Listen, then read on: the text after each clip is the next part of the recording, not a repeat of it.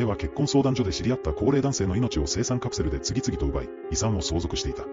総額はなんと約8億円だ。確認されただけでも被害者は4人だが、全体では10人以上とも言われている。それはすごい。そのスケールは、今までの話とは明らかに違いますね。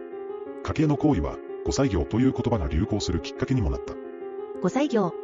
それは、どういうものなんでしょう。5歳業とは、資産目当てに高齢男性を狙う行為だ。結婚相談所に登録し、富裕層の男性と結婚。そして、他殺とバレないように命を奪い、遺産を相続するというわけだ。